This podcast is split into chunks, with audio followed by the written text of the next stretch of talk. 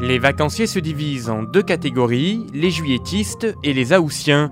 Partant de coronavirus, plus que jamais, on a tous besoin de vacances, avec prudence. Ça y est, enfin, on va profiter, on va s'installer, se poser, faire les vacances, faire les courses. Et après, on va profiter euh, au maximum. Enfin les vacances qu'on attendait depuis très longtemps. C'est vrai qu'avec en plus euh, la crise, euh, on avait un peu l'impression d'étouffer là- là-haut. Après le voyage, ça fait super bien. On en rêve depuis 10 jours. Mais vous savez quoi? Il a fallu plusieurs dizaines d'années pour que les vacances d'été entrent dans le quotidien des Français. Bis Repetita, un podcast BFM TV raconté par Simon Buisson. Ah, bien sûr, pas moyen d'avancer. Qu'est-ce qu'ils font devant aussi? Et l'autre qui rit, y a vraiment pas de quoi. Ah, c'est un camion qui traîne dans la côte. N'avez rien oublié à la maison? Bon, ceux-là, ça risque pas. Ils amènent la leur avec eux. Nous sommes au cœur des années 60 et vous l'entendez, presque rien n'a changé. C'est toujours la même rengaine. Ah, si j'avais su, je serais jamais parti en vacances.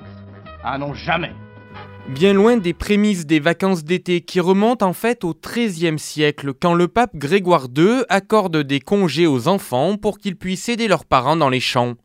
Sept siècles plus tard, les vacances deviennent enfin de véritables vacances.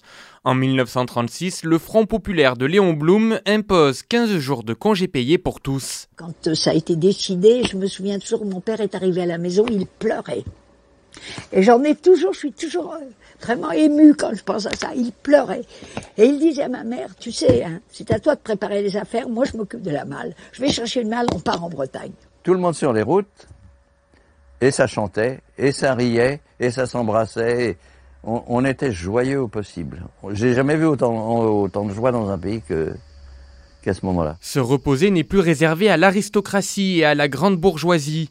De nombreux ouvriers s'évadent à bicyclette, principal moyen de locomotion à l'époque, destination la campagne. D'autres découvrent le littoral grâce au train. Les compagnies ferroviaires nationales mettent en vente des billets à prix réduit. Je me souviens, je vois ça toujours comme si j'y étais encore. Sortant de la gare, en regardant sur la droite, qu'est-ce qu'on voit la mer? J'ai jamais vu une couleur bleue pareille. C'était la première fois. Et ma grand-mère, 74 ans, la voyait pour la première fois. Saisie par la beauté du spectacle, on a dit, oh, si on pouvait rester deux, trois jours. Mais il faut attendre l'après-guerre et les 30 glorieuses pour que les vacances s'imposent vraiment dans la société. De toutes les routes de France, d'Europe, celle que je préfère, c'est celle qui conduit en auto ou en autostop vers les rivages du Midi. National 7. Il faut l'apprendre qu'on aille à Rome à 7. Que l'on soit 2, 3, 4, 5, 6 ou 7. C'est une route qui fera 7. Route des vacances. L'été venu, les Renault 4 chevaux envahissent les routes nationales, dont la plus célèbre d'entre elles, la Nationale 7, qui relie Paris au sud de la France. Vous n'auriez pas compris que ce journal du 1er juillet n'eut pas la couleur d'un ruban de route surchauffé, d'une plage aux rousseurs lumineuses ou d'un coin de peau qu'une dénudation récente n'a pas encore conduit à ce bronzage que garantissent, c'est bien connu, les séjours méditerranéens. C'est le début du tourisme de masse, de la civilisation du loisir. On découvre les joies de l'apéro et du camping. C'est l'attente euh, toujours de famille, mais alors grand confort, super luxe, avec grande avancée, petite frange, toile imperméabilisée. Enfin, vraiment ce qu'il y a de mieux dans l'attente. Le général de Gaulle rêve, lui, d'une Floride française pour concurrencer l'Espagne. Il lance la mission Racine, chargée de construire des stations balnéaires ultramodernes pour accueillir un million de vacanciers au bord de la mer Méditerranée.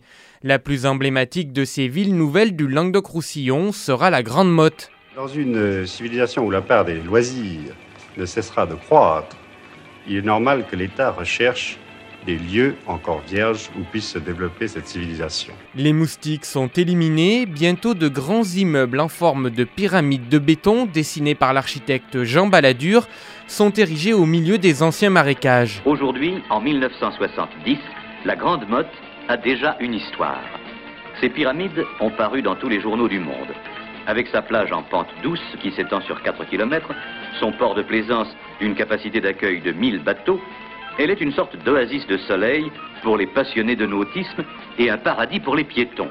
Aucune voiture ne circule en bord de mer, chacun peut ainsi se retrouver, se détendre, se promener sans contrainte. Pendant ce temps, sur les plages de la Côte d'Azur, les jeunes femmes imitent Brigitte Bardot. Elles adoptent le bikini, destination Saint-Tropez. La plus haute fantaisie est de rigueur sur la plage et honneur au bikini qui amorce, après une disgrâce injustifiée, un vigoureux retour offensif. Mais avant de bronzer au soleil ou de siroter un cocktail, vacances riment souvent avec bouchons. Des bouchons monstres qui font polémique à l'été 75. Pour en finir avec les longues heures d'attente dans des voitures surchargées sans climatisation évidemment, le gouvernement lance alors Bison futé et ses fameux tam-tams. Visage pâle Dans quelques jours, vous serez 5 millions et demi à vous précipiter avec Squaw et Papouze vers vos wigwams d'été. Sur les pistes du soleil, vous allez croiser 3 millions et demi de visages bronzés, ou presque. Si vous voulez préserver vos nerfs, suivez les conseils de Bison Futé. Pendant la grande transhumance de juillet-août, 600 000 cartes routières sont distribuées aux automobilistes. Les autoroutes viennent compléter les routes nationales. Désormais, on fonce à toute allure et on paye les péages. Dans le même temps, le chemin de la Côte d'Azur s'est raccourci par l'ouverture dans sa totalité de l'autoroute Estérel-Côte d'Azur, qui est la première autoroute française à péage. Il convient de noter que sa construction, qui a duré 5 ans, a coûté 22 milliards d'anciens francs. Désormais, grâce à ces 63 km d'autoroute, on mettra pour ce parcours moitié moins de temps. Gain appréciable pour les vacanciers, pressés d'arriver à la mer. Et ils le sont toujours.